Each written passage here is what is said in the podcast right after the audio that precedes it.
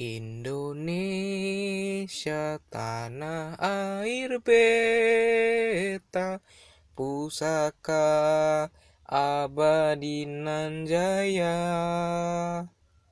Indonesia sejak dulu kala selalu dipuja-puja bangsa. Di sana tempat lahir beta.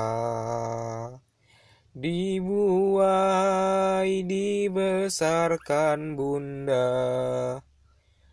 Tempat berlindung di hari tua. Sampai akhir menutup mata